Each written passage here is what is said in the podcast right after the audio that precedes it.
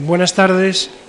Eh, debo recordarles, como ya lo he hecho en, la parte práctica anterior, que en la próxima semana, el martes es festivo y por tanto no hay curso, no hay conferencia, y que eh, esta pasa al jueves día, eh, la próxima conferencia es el jueves día 3 y después se altera para recuperar ese día perdido el orden y en vez de ser martes y jueves es lunes 7, martes 8 y jueves 10, que será la última de las conferencias.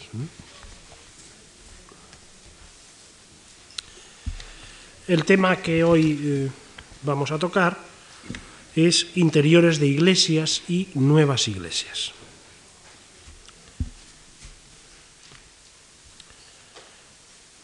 Eh, como en los eh, días anteriores, la conferencia no trata de ofrecer una información exhaustiva sobre los artistas que se ocuparon de estas cuestiones, sino de marcar unas líneas ¿eh? que ustedes pueden después eh, o bien eh, considerar ya suficientes o bien por su cuenta interesarse en ellas. En principio, mm, cabe decir que la representación de interiores de iglesias hablando en estricto sentido, no constituye un género, aunque en el caso de la pintura holandesa fue, eh, tuvo, adquirió las características de género y había una demanda específica para ese tipo de pintura. En, en términos más amplios, no en atención a esa demanda, sino en un sentido más amplio, podría considerarse como, una, eh, como un subgénero, como una parte ¿eh? de un género más amplio que atiende a la representación de la realidad cotidiana, arquitectónica, social, etcétera, de las Provincias Unidas.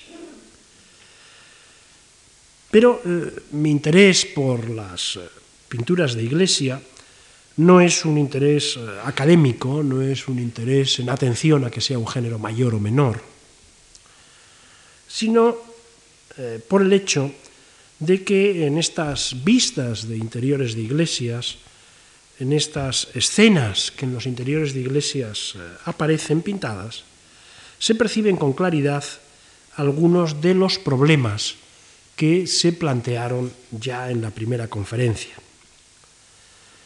aquella relación entre lo cotidiano, eh, lo sagrado, aquella relación que eh, a partir de la idea del concepto de Taylor sobre eh, valoración de la vida corriente se planteó en su momento. no tiene nada de particular que suceda así, todo lo contrario, es normal que suceda así, puesto que el templo constituye el espacio donde eh, confluyen lo profano y lo sagrado. profano, aquellas personas, aquellos elementos que van al templo, lo sagrado en cuanto que es un espacio sagrado.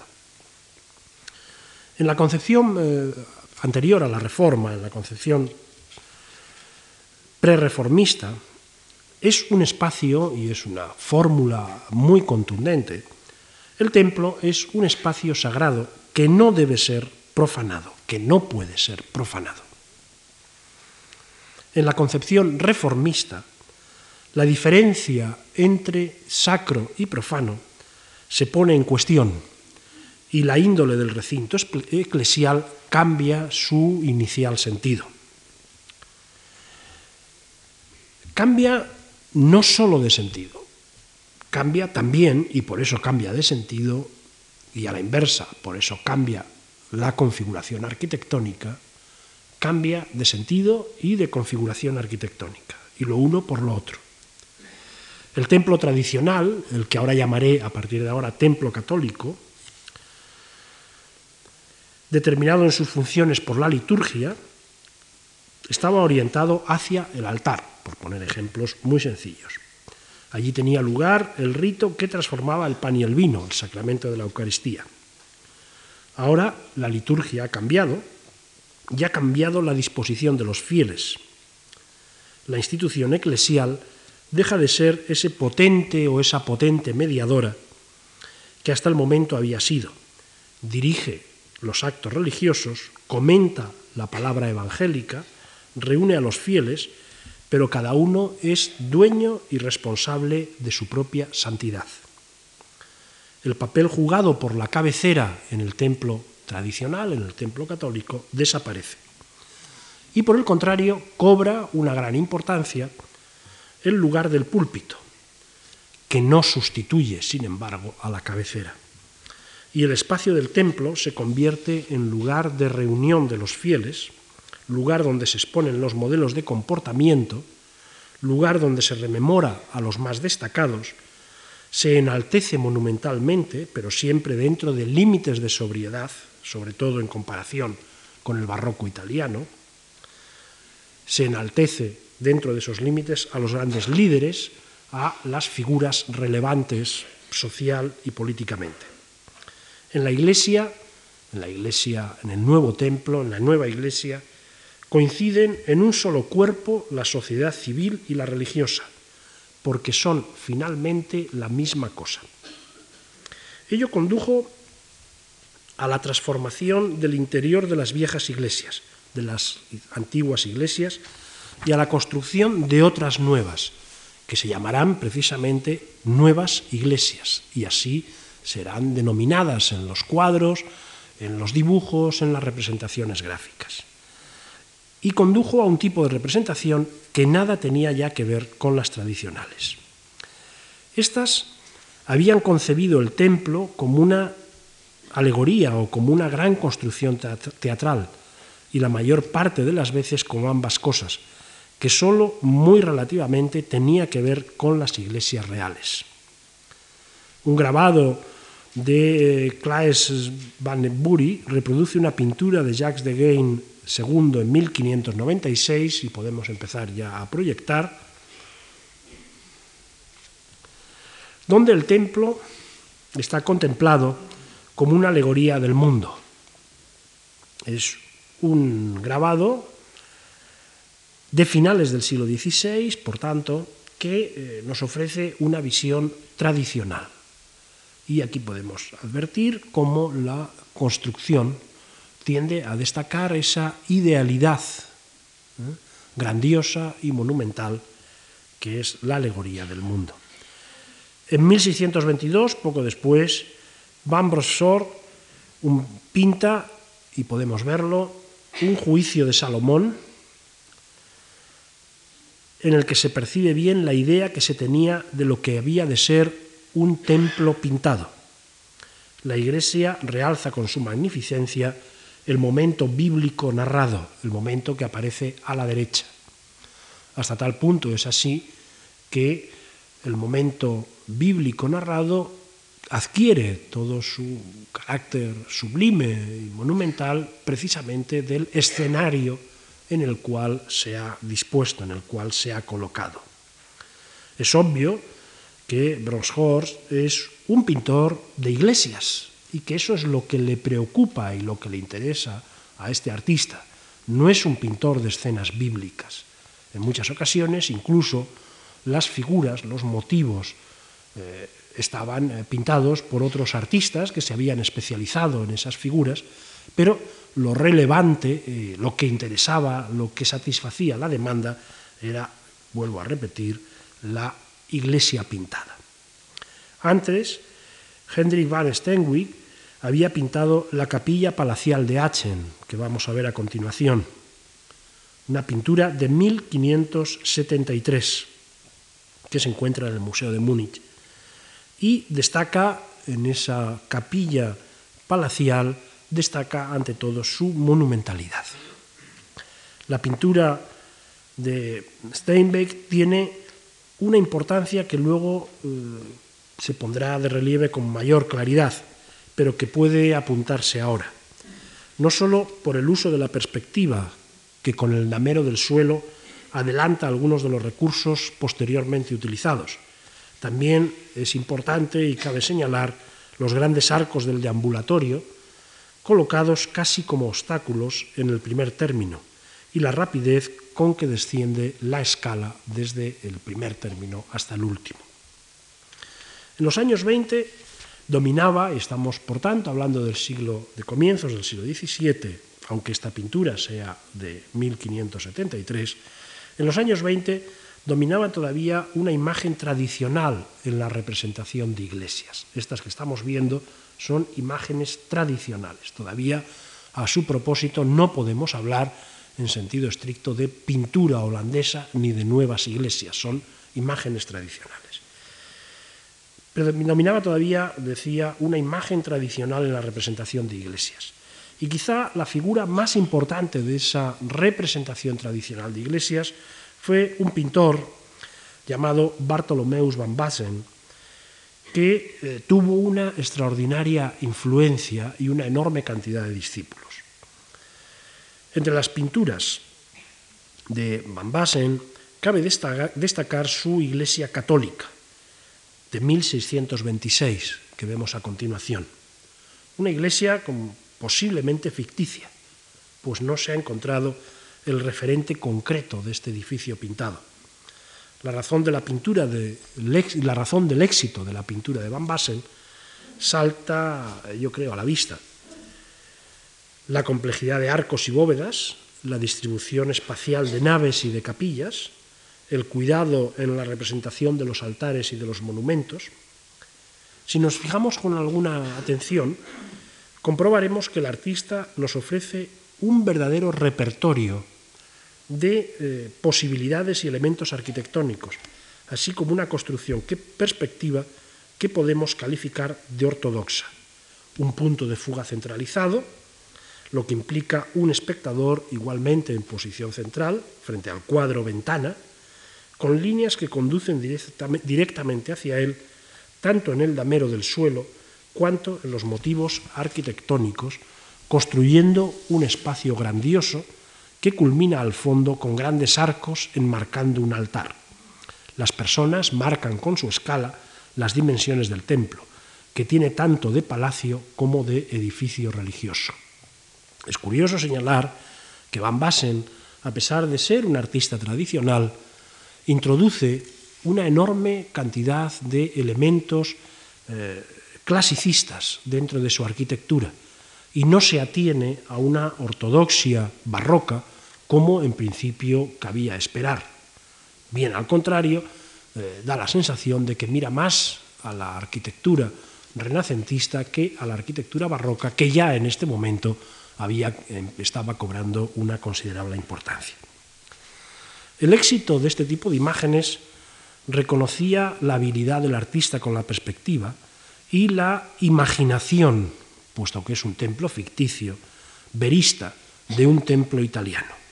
Desde luego, la introducción de algún motivo costumbrista, como por ejemplo en el primer plano el perro que aparece eh, quizá señalado por la figura de la dama que está acompañada por un caballero, lejos de reducir esas figuras costumbristas, muy leves en este momento, muy sobrias en este momento, lejos de reducir, digo, el empaque de la edificación, lo acentúan.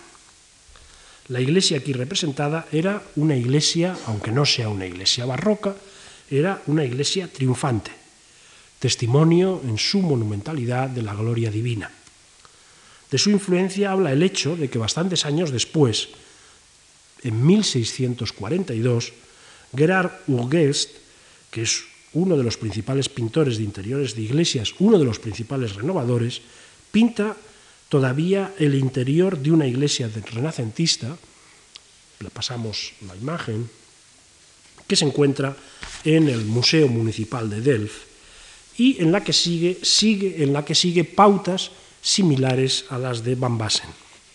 La grandiosidad del templo de Urgest se funda ante todo en la magnificencia del espacio creado por la perspectiva, la longitud de las naves, la poderosa fábrica de la que vemos más cerca con su bóveda, también en la riqueza suntuaria del interior de la iglesia, los mármoles de color, los altares y las imágenes, el ornato de las mismas, etc. Y aunque sigue habiendo perros, y lo podemos ver ahí a la izquierda, es decir, motivos eh, costumbristas, no cabe duda de que predominan los gestos piadosos de los orantes, arrodillados algunos, de pie otros, de espaldas también. Hugues destaca así el culto a las imágenes, aquel aspecto en que más claramente se diferenciaban visualmente, y no solo visualmente, el catolicismo y el protestantismo.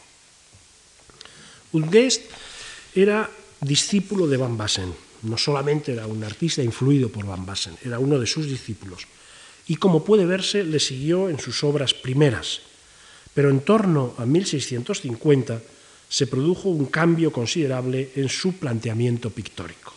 Se produjo además en la ciudad de Delft y tiene mucho que ver con la evolución de la pintura en esta ciudad, también con la trayectoria de Vermeer y de Pieter de Hock. Sin embargo, antes de hablar de este pintor, antes de hablar de Hugest, debemos hacerlo de otro artista próximo a Arlen, nacido en las proximidades de Arlen. Me refiero a Pieter Jans Sanredam, conocido casi exclusivamente como pintor de arquitecturas, con una influencia considerable en el género. Sin él, creo que sería imposible comprender lo que después sucedió en Delft.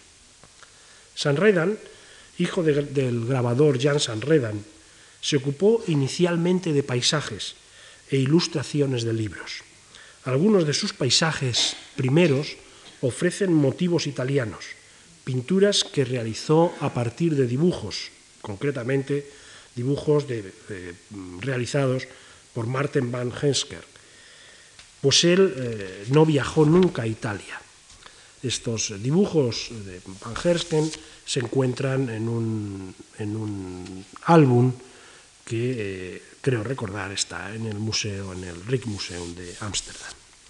Buenos ejemplos de esta práctica pueden ser mm, obras como, por ejemplo, y pasamos a continuación, esta uh, Santa María de Lefebvre, Roma, una uh, pintura realizada en el año 29 que se encuentra en la National Gallery de Washington, o también, eh, a continuación, el Coliseo, Roma, de 1631. En ambas, aunque sigue eh, con bastante fidelidad la composición original, los dibujos que le sirvieron de pauta, de modelo, introduce algunos rasgos que podemos considerar casi prerrománticos.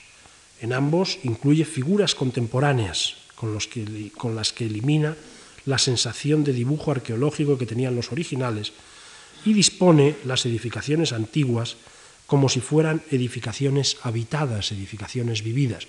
Podemos volver hacia atrás, la anterior, donde se ve esto con mayor claridad por razones eh, de motivo, por razones temáticas, que en la del Coliseo. Más importantes, aunque complementarios, me parecen otros dos rasgos que afectan a la estructura visual de las imágenes. Mientras que eh, eh, Van Hensker había introducido un punto de vista bajo para que así los monumentos ganaran en empaque arquitectónico, San Redan eleva ligeramente el punto de vista y lo aleja para que los edificios resulten más cotidianos, más próximos. Encontramos ya aquí ese esfuerzo verista que caracterizará toda su obra y que será rasgo propio de toda la pintura holandesa. En el mismo sentido, San Redan utiliza la luz para destacar con nitidez los edificios y permitir una mejor visualización de los mismos. Este proceder es más claro en la, pintura en Santa María de la Febre que tenemos en la pantalla que en el Coliseo, más efectista en el juego de nubes, pero yo creo que se aprecia igualmente en ambos. También en las dos pinturas dispone zonas oscuras a la izquierda, lo que, le permite cerrar formalmente el cuadro, y en el caso del Coliseo, destacar más si cabe su efecto. Lo podemos ver pasando la siguiente diapositiva. Pues en el Coliseo, a diferencia de Santa María, ha eh, introducido una zona completamente oscura a la izquierda que eh, es una construcción en la que ha eh, crecido las plantas. Aunque luego variará completamente la naturaleza temática de sus obras, estos rasgos estilísticos con matices que más adelante se comentarán, están presentes en el resto de su pintura. Podríamos considerar a San Redan como un pintor de arquitecturas, incluso como un pintor arquitecto. Así lo parece cuando vemos sus dibujos y sus planos, pero también cuando vemos sus cuadros. Se sabe que realizaba cuidadosos apuntes del natural, croquis en la terminología de la época, y planos detallados de los edificios, como si fueran material arquitectónico y sólo después, en ocasiones mucho tiempo después, realizaba la pintura al óleo. El resultado son obras de una extraordinaria precisión y verosimilitud, aunque en las pinturas definitivas solía alterar las proporciones reales de acuerdo a las exigencias de la perspectiva, con lo que lograba resultados de gran efecto. También disponía figuras en pequeña escala, lo que incidía en la sensación producida por los edificios. Las pinturas de San Redan nos permiten conocer cómo eran las iglesias de Arlen y de Utrecht, el antiguo ayuntamiento de Ámsterdam, las iglesias de Almar, los sitios y los motivos que San Redan más eh, abundantemente pintó, lo que hace de esas pinturas documentos relevantes para el conocimiento de la vida religiosa y de la sociedad holandesa del siglo XVIII. Con ser eso ya muy importante, creo que en modo alguno agota su interés. En 1636 hizo varias obras eh, de la gran iglesia de San Babón en Arlen. Podemos detenernos en alguna de ellas. Por ejemplo, en la vista del coro desde el deambulatorio sur con los órganos mayor y menor y la capilla de la Natividad. Está en el Rijksmuseum de Ámsterdam y fue pintada en el 1636. Pero también, por ejemplo, a continuación, en la vista del coro y el crucero de la capilla de la Natividad, también en 1636. Y, en tercer lugar, a continuación, con la titulada San Babón con el deambulatorio, el órgano y la capilla. Los títulos, vuelvo a repetirlos, vista del coro desde el deambulatorio sur, con los órganos mayor y menor y la capilla de la Natividad, vista del coro y el crucero de la capilla de la Natividad, San Babón con el deambulatorio y el órgano y las capillas, que es la que tenemos en la pantalla. Los títulos, decía, indican la minuciosidad con que el artista se planteaba su trabajo y su intención de llevar a cabo una reconstrucción desde los diferentes puntos de vista a fin de alcanzar una visión de conjunto, como si este, el conjunto de la Iglesia, fuera el resultado de acoplar los diversos fragmentos, los diversos espacios, y por tanto, bajo el supuesto de que el espacio arquitectónico es a la manera de un complejo mecánico. Cuando, como sucede en otras obras que veremos un poco más adelante, extiende esta diversidad de puntos de vista fragmentarios hacia el exterior, entonces empezamos a sospechar si Sanredan no concibe pictóricamente la realidad, toda la realidad y no solo la Iglesia, como un plano de fragmentos ensamblados. Después volveremos sobre esta cuestión. Prestemos Atención ahora a lo que vemos. Volvamos a la primera de las obras. Esto es, a la vista del coro desde el deambulatorio sur con los órganos mayor y menor de la capilla de la Natividad. No cabe duda de que la pintura ofrece lo que el título promete. Los órganos mayor, no, la, la misma que teníamos. Esto es. Los órganos mayor y menor aparecen en el centro, en la parte superior, el órgano mayor y el órgano menor. La capilla de la Natividad al fondo y el deambulatorio, el lugar desde el que se está pintando la iglesia, pintando ese interior.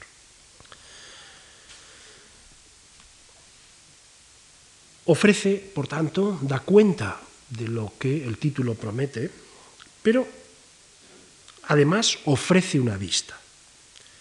No solo porque hay algo que ver, lo que sería finalmente una perogrullada, sino porque marca con exactitud el punto de vista y enmarca nuestra posición ante el cual, o quizás sería bueno decir bajo el cual, en el cual estamos.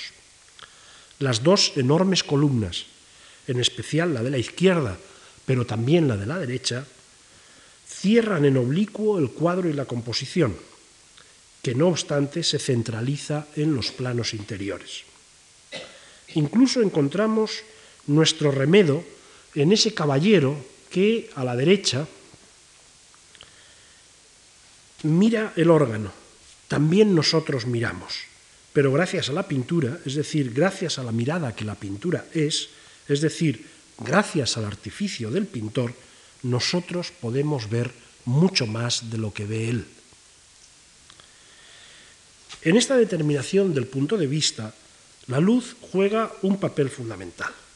El modelado de las dos columnas imponentes, majestuosas, en especial de la masa de la que hay a la izquierda, enmarca a su vez la claridad del coro, lleno de luz, y permite destacar los motivos de la capilla de la Natividad al fondo. La luz tiene aquí un papel claramente constructivo. Se trata de componer, en el sentido más fuerte de la palabra, una imagen y dirigir nuestra mirada hacia las diferentes partes señaladas en esa imagen. La luz tiene también otro papel, pero atengámonos por el momento a este. Las otras dos pinturas siguen una pauta similar. La siguiente, vista del coro y el, y el crucero de la capilla, desde la capilla de la Natividad, invierte la posición del observador y la dirección de la mirada. Ahora contemplamos el coro desde la capilla que estaba antes al fondo. Por eso no podemos ver los órganos, pero sí las columnas que antes nos enmarcaban, que ahora están al fondo, en las que se aposentaban una mujer y dos niños, quizá los mismos que están ahora a la izquierda en el primer término. Sanredan ha acentuado además algunos rasgos ya presentes en la pintura anterior. Por la parte superior ha cortado los arcos y asimismo ha cortado los motivos arquitectónicos a derecha e izquierda, algo similar a lo que luego hará Vermeer en la callejuela. Me interesa señalar que este y otros que iremos destacando son recursos que usan los pintores y no rasgos o eh, recursos exclusivos o personales de algunos de ellos. También ha situado a diferente profundidad la columna de la izquierda, la más adelantada, y el pilar de la derecha, algo más retrasado, a fin de evitar la sensación de centralidad, si bien ha colocado un escudo que destaca con nitidez en el centro. La tercera pintura, la que vemos a continuación, San Babón con el deambulatorio, el órgano y las capillas, sigue la pauta marcada en las anteriores, ya lo he señalado antes, pero acentúa todavía más algunos de esos rasgos. En lugar de permitir una visión limpia de obstáculos, introduce uno en el centro del primer término, la enorme masa cilíndrica de la columna, que antes estaba a ambos lados, ahora impide ver buena parte de lo que hay enfrente. Es, sin embargo, un rasgo de verismo, pues la posición sesgada del espectador y el lugar en el que se encuentra le crean esta perspectiva. Porque la eh, pintura trata, y por eso he utilizado el término del espectador, porque la pintura trata de colocarnos, de situarnos dentro de la iglesia. El contemplador de la iglesia es el mismo espectador que ve el cuadro. Bien es cierto que podría, podríamos, haber avanzado, pero entonces careceríamos de la percepción del deambulatorio desde dentro, allí donde la impresión de la masa arquitectónica es más grande, más poderosa, porque no hay prácticamente distancia ni por tanto vista. Mientras que los panoramas, aquellos que vimos al hablar de los paisajes, unificaban la diversidad de lo contemplado en una imagen común, homogénea, esta falta de distancia, estamos demasiado cerca de las columnas, esta falta de distancia remarca la heterogeneidad, el carácter compuesto del complejo arquitectónico, las diferencias visuales, según nos encontremos en uno u otro lugar, en una u otra posición. Dicho de otra manera, la mirada es fundamento de la imagen. No sólo unifica, también distingue. Sanredan se comporta así como un buen racionalista de época. De nuevo recurre a la luz para componer. Modela los grandes fustes cilíndricos de las primeras columnas con leves sombreados. Lo mismo hace con los arcos e ilumina con mucha nitidez el resto del espacio. Los motivos anecdóticos costumbristas son muy reducidos y la claridad se convierte en el protagonista de la arquitectura.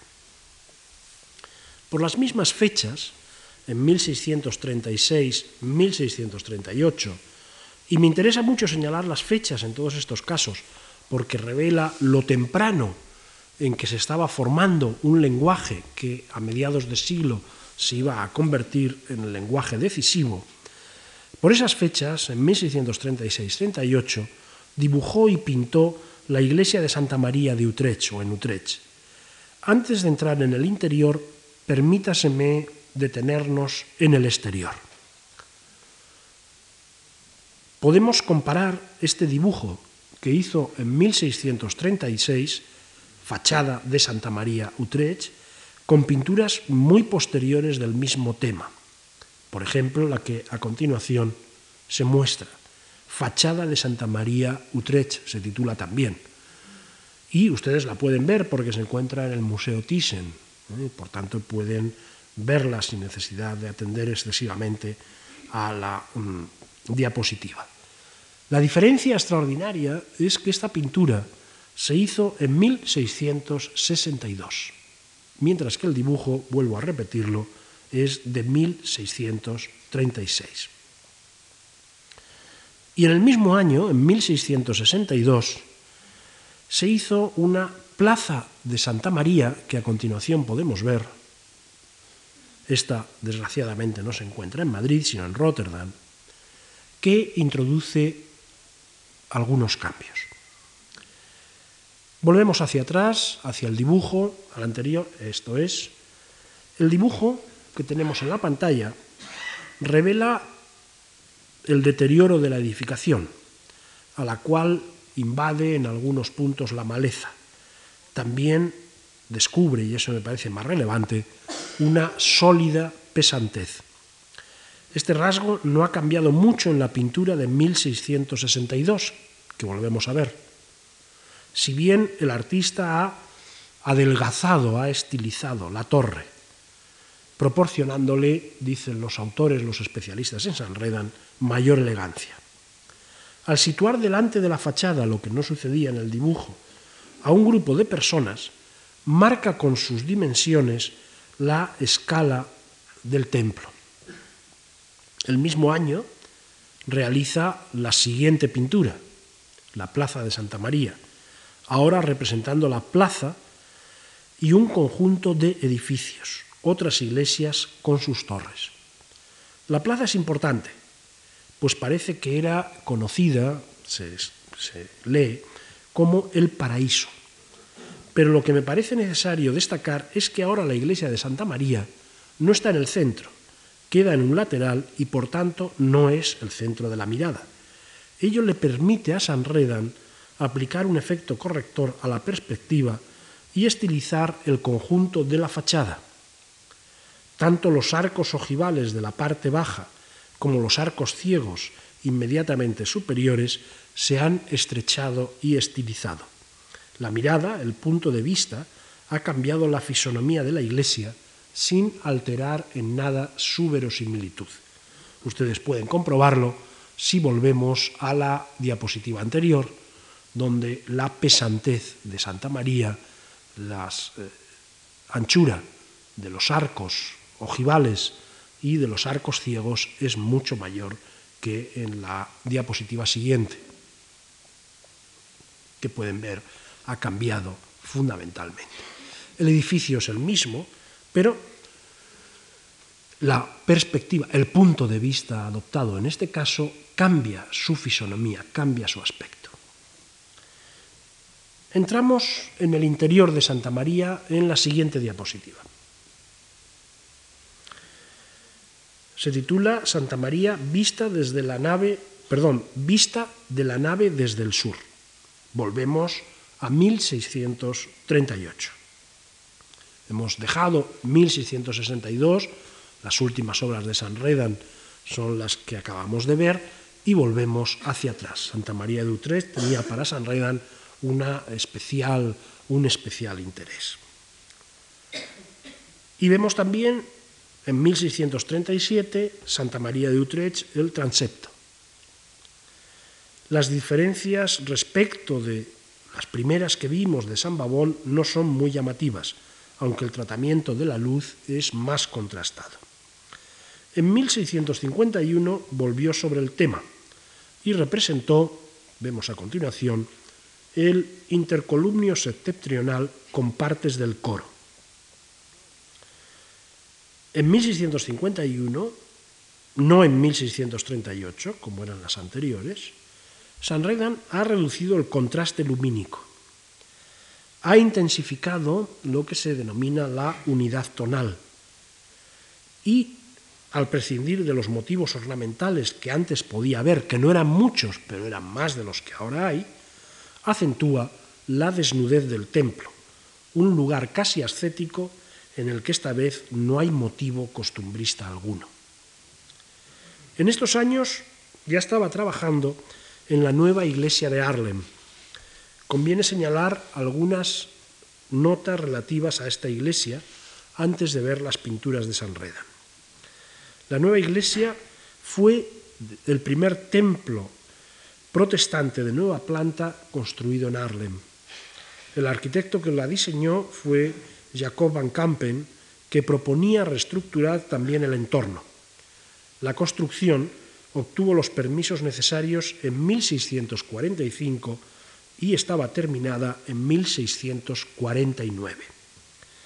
Algunos autores, no sé si malintencionados, pero desde luego basándose en los datos existentes, afirman que Van Kampen ganó el concurso porque había hecho el proyecto más barato de todos los que se presentaron. Es una anécdota que tiene cierta relevancia para lo que vamos a ver a continuación. Desde luego, sí sabemos que una de las exigencias y condiciones de los burgomaestres era precisamente, y está documentado, que el templo debía de ser económico, que no se podían hacer grandes gastos. Es un edificio cuadrado con planta de cruz griega, sustentado el crucero por cuatro columnas jónicas, cubierto con bóveda de crucería y de cañón en los brazos, con las cuatro esquinas de techos planos. Podemos verlo en una, iglesia, en una pintura de San Redan de 1653. Van Kampen, y esa fue quizá la novedad más llamativa, aunque no la más importante, pero sí la más llamativa, levantó un púlpito exento entre los pilares meridionales, visible desde cualquier parte de la iglesia, y cerró el espacio del púlpito, pueden verlo ustedes, con una balaustrada. A veces se utiliza el término balconada porque es una balaustrada de balcón. El púlpito era el centro litúrgico de la iglesia. Van Kampen, como ven, utilizó elementos clásicos, las columnas, las bóvedas, pero el resultado, a la vista de las pinturas de San Redan, no es especialmente clásico. Otros interiores nos permiten apreciar cómo veía San Redan la iglesia. Todos ellos tienen el mismo título, Interior de la nueva iglesia de Harlem. Este es otro de ellos y a continuación viene otro. Volvemos hacia atrás, hacia... Esto es. Muy bien, muchas gracias. Por lo pronto, podemos ver que aumentó considerablemente el efecto de las proporciones mediante sus conocidos recursos de perspectiva. Y esto contrasta con la anécdota que antes le contaba de lo barato del proyecto. la iglesia, la imagen que ofrece San Redan da la sensación de ser algo poco barata, ¿eh? algo, desde luego, que si era barato se ha sacado un gran partido. Como en los casos anteriores, situó al espectador virtual ante las columnas para que éstas adquirieran un gran tamaño, pronunciando las líneas de fuga hacia el fondo introdujo figuras de pequeño tamaño y evitó al máximo los motivos ornamentales, que fueron casi exclusivamente arquitectónicos y escudos de, arma, de armas perdón, de los 20 oficiales de más alto rango de Arlen, que situó en las vidrieras, pueden verlos ustedes, así como motivos heráldicos de la unidad y la provincia de Holanda, colocados también pueden verse en las bóvedas. El resultado es bastante sorprendente, pues la iglesia recuerda un salón, pero por su austeridad rechaza semejante condición. Su austeridad es en algunas partes muy intensa. Volvemos, vamos hacia adelante, a la siguiente, a la siguiente. Esto es. Quizá es la imagen más austera de todas. Y nos dice tanto esta austeridad de la sociedad puritana como el más expresivo de sus textos.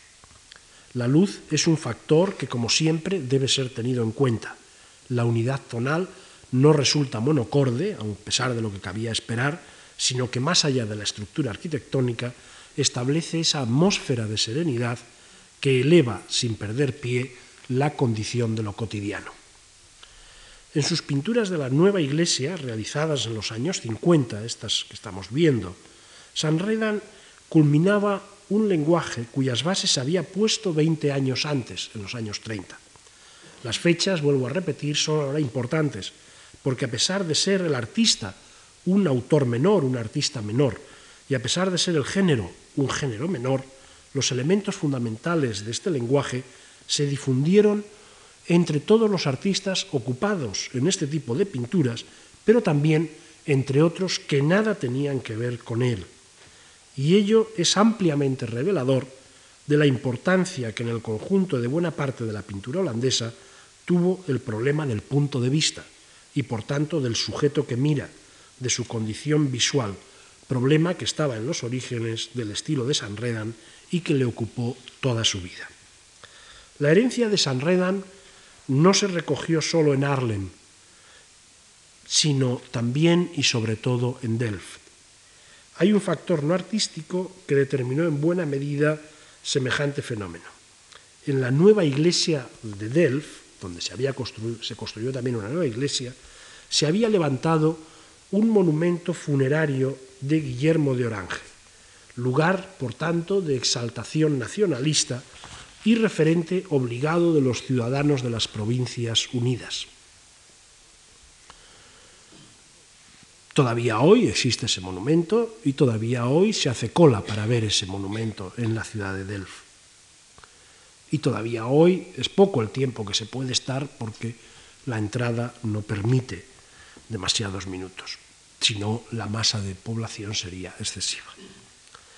El monumento de Guillermo de Orange, cuyo retrato podemos ver, este es Guillermo de Orange, esta es una copia de una pintura de Antonio Moro, es Guillermo de Orange o Guillermo de Orange a los 22 años. El monumento, a continuación, fue realizado por Henry de Keyser, que recibió el encargo en 1614 y que murió antes de verlo terminado. De Kaiser, como pueden ustedes ver, levantó un baldaquino sustentado por columnas, bajo eh, el cual dispuso el lecho funerario. Yo creo que está un poquito desenfocada. Si se pudiera enfocar un poco más la foto.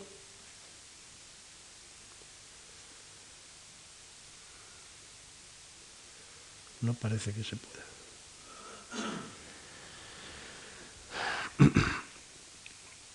El lecho funerario de Guillermo de Orange, que está en mármol,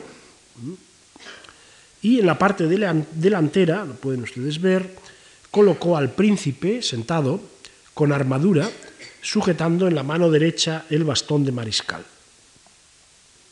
La personificación de la gloria no se ve aquí, está situada en la parte posterior. Y en cada uno de los cuatro ángulos del monumento figura eh, estatuas eh, de carácter alegórico. Una alegoriza la aurea libertas, otra la justicia, otra la religio y otra la fortitude, fortitudo. Lo coronan al monumento, lo pueden ver en la parte de arriba, aunque se mezcla mucho la imagen con las columnas, lo coronan eh, obeliscos. De la importancia que iba a cobrar el monumento, nos habla el hecho de que ya en 1620, antes de haber sido terminado, fue representado por aquel pintor al que antes me referí, por Van Bassen, en un interior imaginario. Lo podemos ver en esta imagen. Interior de una iglesia gótica imaginaria con el mausoleo de Guillermo de Orange. Pero quizá la imagen más convencional y a la vez más expresiva de la función que el monumento tuvo se nos muestra en la pintura de Van Delen, titulada Grupo familiar junto al mausoleo de Guillermo de Orange en la nueva iglesia de Delft, una pintura que se encuentra en el Rijksmuseum de Ámsterdam y que fue realizada en 1645. La familia posa con evidente orgullo ante el monumento. Hay que advertir que esta pintura de Van Delen, que parece desconocer los recursos puestos en juego por Sanredan, sitúa el monumento en una iglesia imaginaria. La iglesia aquí pintada no es la nueva iglesia de, eh, aunque lo diga el título, no es la nueva iglesia de Delft. El primero que pintará la iglesia del natural será el ya mencionado Gerard que ya, eh, del que ya hemos eh, hablado hace un momento, pero que ahora será necesario entrar más directamente en él. Fue, como ya he dicho, posiblemente alumno de Van Bassen y en sus primeras pinturas, como hemos visto y como se ha señalado, eh, representó templos de renacentistas imaginarios. Nació en La Haya en 1600, pero vivió en Delft en 1635 y sabemos que en el 39 estaba inscrito ya en la cofradía de San Lucas de la ciudad de Delft. No sabemos qué motivos indujeron a August a cambiar de lenguaje, a cambiar de estilo, a abandonar los templos imaginarios y dedicarse especialmente a las iglesias de Delft, sobre todo a la nueva iglesia. Algunos autores aventuran que pudo conocer la obra de San Redan, e incluso cabe pensar al propio San Redan, pues San Redan en 1651 viajó a Delft para pintar precisamente el monumento funerario a instancias del monumento funerario de Guillermo, a instancias del ayuntamiento de la villa de Arlen. Como quiera que sea, ya en 1650 Ugest realizó un cuadro de estimables dimensiones. Lo vemos a continuación. Interior de la nueva iglesia de Delft con el monumento funerario de Guillermo de Orange. Es un cuadro que tiene 1,25 de altura, metro, un metro 25 de altura por 89 centímetros de ancho. Se encuentra en la Kunsthalle de Hamburgo y suele considerarse como el cuadro más importante de Ugest.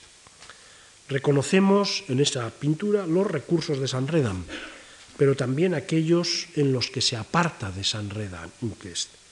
Entre los primeros, entre los recursos de San Redan, la introducción de las grandes columnas que dificultan nuestra visión del motivo principal, el monumento funerario.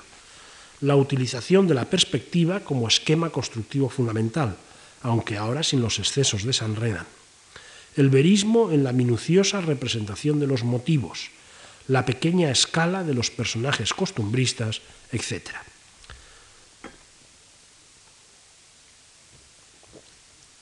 Se diferencia, sin embargo, del artista de Arlen en el uso de la luz,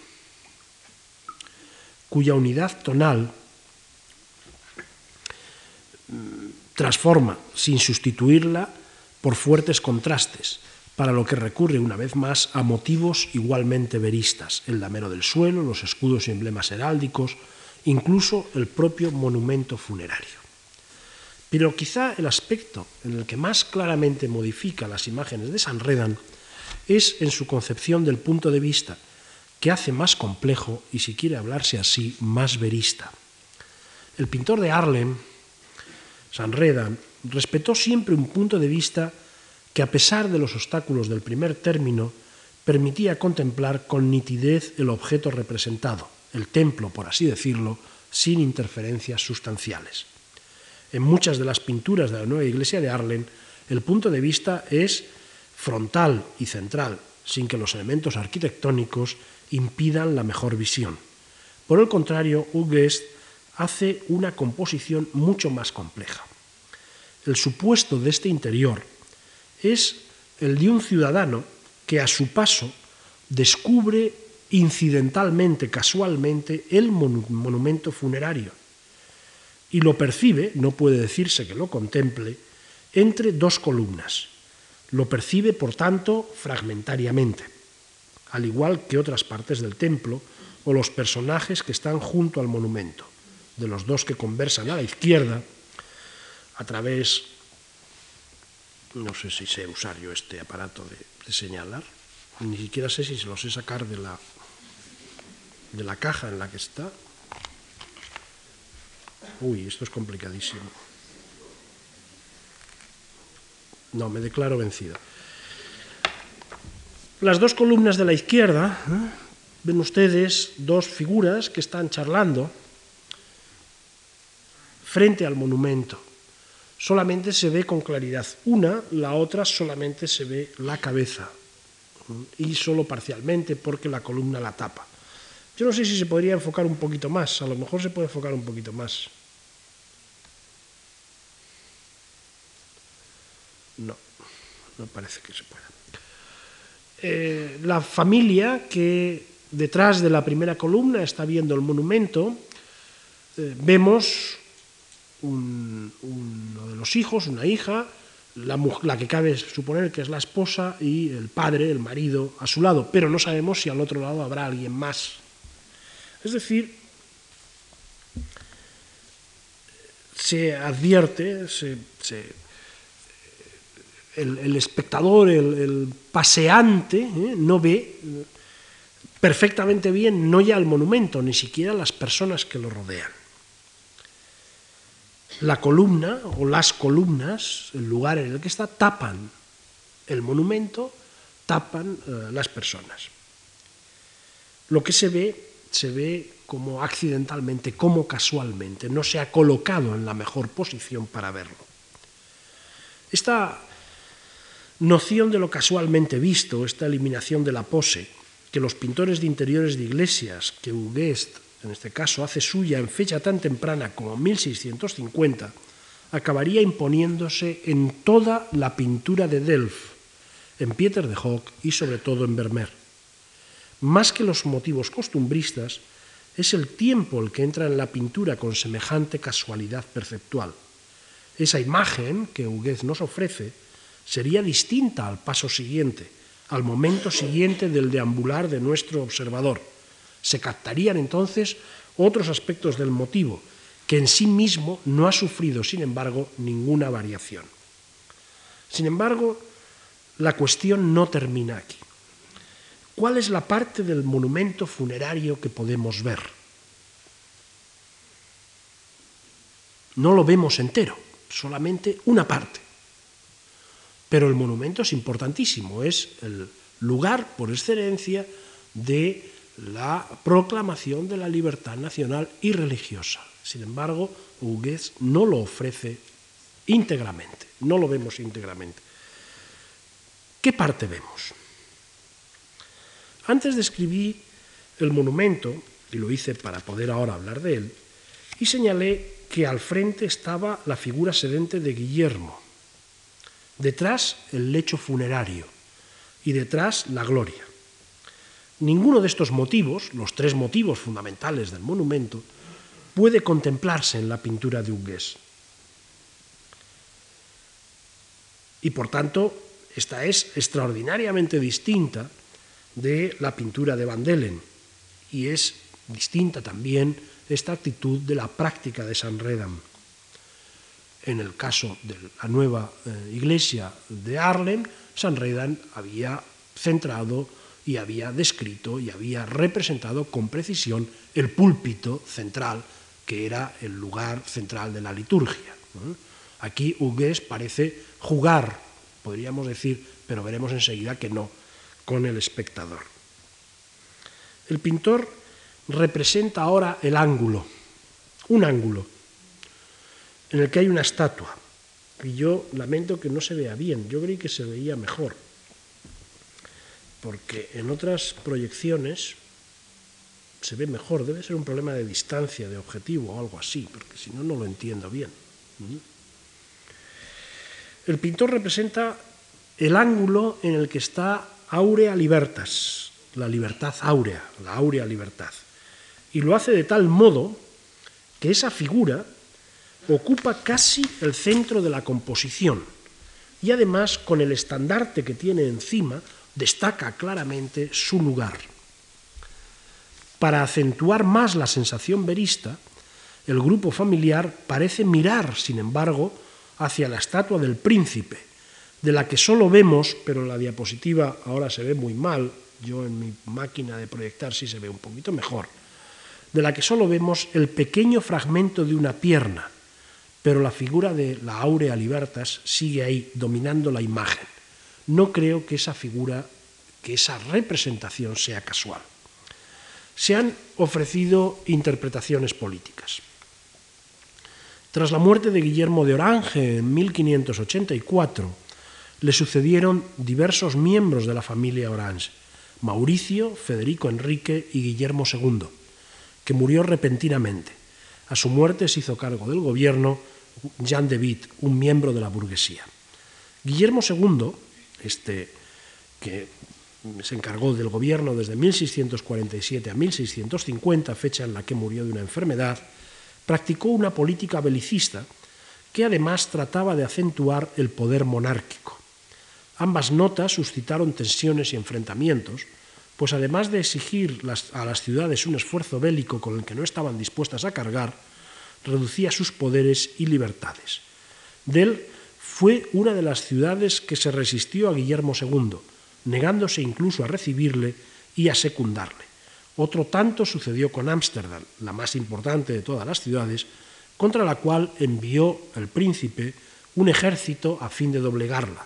Murió, como he dicho, de una enfermedad inesperada ante Ámsterdam el 6 de noviembre de 1650 y ello permitió inaugurar una nueva etapa política burguesa de gran prosperidad. En este marco político, en este marco histórico, Aurea Libertas adquiere un relieve destacado. Su original sentido, defensa de la libertad frente a los españoles, defensa de la libertad religiosa frente a los papistas, adquiere ahora un sentido nuevo sin perder aquel, la resistencia a todo tipo de opresión, tal como la Casa de Orange simbolizaba en un principio. De esta manera, cautela ante cualquier política belicista y monárquica que supusiera reducir la libertad de las ciudades. Si me he detenido quizá más de lo prudente en la pintura de Hugues, no ha sido solo con la intención de aclarar la anécdota de la misma, también con la pretensión de mostrar ese doble sentido, ese equilibrio que se establece entre lo estrictamente temporal y anecdótico y la consideración moral, moral civil y religiosa en este caso, más profunda. La figura de la Aurea Libertas proporciona un sentido muy preciso a la Iglesia y a los miembros de la sociedad holandesa que en ella se encuentran. La lucha contra el papismo no es solo un enfrentamiento religioso, es una lucha por la libertad de las, de las provincias. Ambas, religión y política, se funden en la resistencia común, de ahí el significado que cobra la imagen de la nueva iglesia, no solo del monumento, sino de la nueva iglesia de Delft. Ahora bien, la estatua no solo celebra esa resistencia, también afirma una actitud para con los propios líderes políticos y las instituciones, y lo hace en nombre de la tradición de libertad que la nueva Iglesia implica. Aurea Libertas es una figura simbólica que aquí, sin perder su simbolismo, bien al contrario, acentuándolo, proporciona una clave visual para la percepción del conjunto de la imagen, no solo una clave semántica, sino una clave visual. Su presencia, podríamos decir que reordena el sentido de lo que, de, lo que de otra manera no sería más que una simple escena de costumbres. En su concepción de la función que cumple Aurea Libertas, Hugues se adelanta a la que será propia de la figura del pintor en el arte de la pintura de Vermeer vestido con una indumentaria antigua, pintando a la historia y a la gloria, es a la vez figura del pintor y de la pintura, clave en la percepción de la imagen y en la comprensión de su sentido. Aurea Libertas es un motivo verista en el monumento funerario que se encuentra en la nueva iglesia y a la vez es clave para la percepción de la pintura y la comprensión de su sentido. Hugues volvió varias veces sobre el tema y pintó diversos cuadros de diferente tamaño, pero ninguno superó a este de la Kunsthalle de Hamburgo. También intentó diferentes experimentos con la perspectiva, tal como demuestra el que vemos a continuación, el deambulatorio de la nueva iglesia de Delft, con una composición horizontal y un campo de visión entre 100 y 120 grados. El esfuerzo no resulta, sin embargo, a mi juicio, en exceso convincente. Pone de relieve la capacidad de un virtuoso, quizá Hugues siguió las pautas marcadas por los estudios de perspectiva de De Bries, pero el estudio arquitectónico impone una complejidad que hace prolija la escena, tanto como lo forzado de la perspectiva. El éxito de las pinturas de Hugues se pone de relieve en la repetición de sus motivos, tanto por parte del propio artista como por aquellos que se consideran sus más directos seguidores, si bien hay que señalar que Hugues fue a su vez influido por esos seguidores. Me refiero a dos, Hendrik van Bliet y Emmanuel de Witt, fueron, que fueron los más importantes. El primero, Van Bliet, era natural de Delft, trabajó inicialmente como pintor de retratos y a partir del 52 se dedicó a los interiores de iglesia. Witt era natural de Alkmaar y se estableció en Delft en torno a 1641. Tampoco se dedicó inicialmente a pintar interiores de iglesia hasta 1650, fuertemente influido por Hugues cuando este y De perdón, fuertemente influido por. Cuando este y Witt marcharon de Delft, De Bliet monopolizó el mercado de este tipo de pinturas. El papel que suele atribuirse a De Witt y a Van Bliet es el de eh, divulgadores del género y del lenguaje elaborado por Hugues. Y desde luego cumplieron ese papel a la perfección. Todavía en 1682, cuando De Witt vivía en Ámsterdam, y vivía en Ámsterdam, De Witt se fue a Ámsterdam desde Delft en 1652, todavía en 1682 pintaba cuadros con las iglesias de Delft como motivo. Sin embargo, ambos introdujeron matices que, aunque sean de forma breve, deben ser mencionados. De Witt no se preocupó tanto como Hugues por la exactitud arquitectónica, no solo porque sus imágenes no sean a este respecto tan precisas, sino porque además dio mucha mayor importancia a los personajes que se encontraban en el templo. Aumentó su número y su escala y concentró en ellos buena parte de la atención del espectador. La imagen siguiente, vista del monumento funerario de Guillermo de Orange en la Newkirk, en la nueva iglesia de Delft, pintado en 1656, aparte de, resaltar, de respetar más el monumento, que ahora lo vemos eh, al fondo, pero bastante bien, permitiendo además ver parcialmente el lecho funerario, representa a una serie de personajes entre los que destaca el Caballero de Rojo y una escena a la derecha alusiva a la caridad. Ese personaje de espaldas, brillante con su capa roja, reaparecerá en otros cuadros del artista, que utilizaba estos recursos para atender a una demanda muy concreta y creciente. Y las escenas o personajes alusivos a las virtudes ocuparán lugar importante en todos los cuadros. En su interior de la iglesia antigua o de la vieja iglesia que vemos a continuación, también de Delft,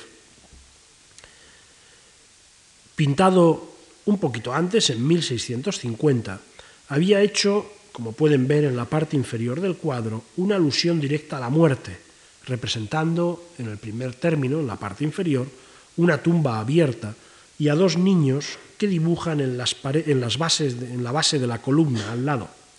También Dibú pinta en la otra columna a un perro que orina eh, en su base. En una pintura tardía, a la que me he referido antes, de 1682, interior de la antigua iglesia de Delft, durante el sermón que vemos a continuación, no, esta es la anterior. No olvida al caballero de espaldas, ahora de azul, así como los diferentes tipos y motivos alusivos a la vida religiosa. La iglesia es en esta pintura un lugar de reunión de la sociedad civil, que es a su vez una sociedad religiosa. Los cuadros de Van Bliet, de Hendrik Van Bliet, tienen una fisonomía similar a los de De Witt. Al igual que éste, trabaja intensamente la luz para lograr efectos contrastados e introduce motivos costumbristas con carácter alegórico. En ocasiones tenemos la impresión de que algunos personajes son los mismos. Tal sucede con el caballero de espaldas en rojo que veíamos antes, que ahora pasamos, asiste al sermón de la vieja iglesia de Delft, una pintura que se encuentra en Viena del año 59. Si bien otros de los asistentes al sermón anticipan a los fieles del cuadro de Witt de 1682. Todo esto no hace sino destacar el intercambio de figuras y procedimientos compositivos entre unos pintores y otros. El caballero de espaldas, ahora de negro, aparece en otros muchos cuadros de Van Bliet, por ejemplo, en interior de la Ulker en eh, Delft, aparece junto al enterrador. El enterrador repite el motivo de la muerte que eh, en este caso se representa mediante la figura que abre la tumba. La tumba, a su vez, es de nuevo un motivo relevante en la pintura que vemos a continuación, interior de la nueva iglesia en Delft con el monumento funerario de Guillermo de Orange, un cuadro que se encuentra en Liverpool, pintado en 1667, pintura a propósito de la cual cabe intuir una, intención más compleja. Quizá sugiere el enfrentamiento entre las dos tumbas, la referencia a la vanitas, reforzada por la figura de la mujer humilde que con los dos niños está sentada sobre la lápida. ¿Acaso esa escoba que está apoyada sobre la base de la columna es la que utilizará esa mujer para limpiar el suelo junto a la tumba? Nunca podremos contestar con seguridad a este tipo de preguntas, y quizá no haga falta hacerlo, pues lo verdaderamente relevante es la conciliación entre los dos planos hasta entonces separados, la vida corriente y la vida santa. Si el verismo es la, es la medida de la primera, de la vida corriente, no es obstáculo para la segunda. Todo lo contrario es su posibilidad. Nada más, muchas gracias.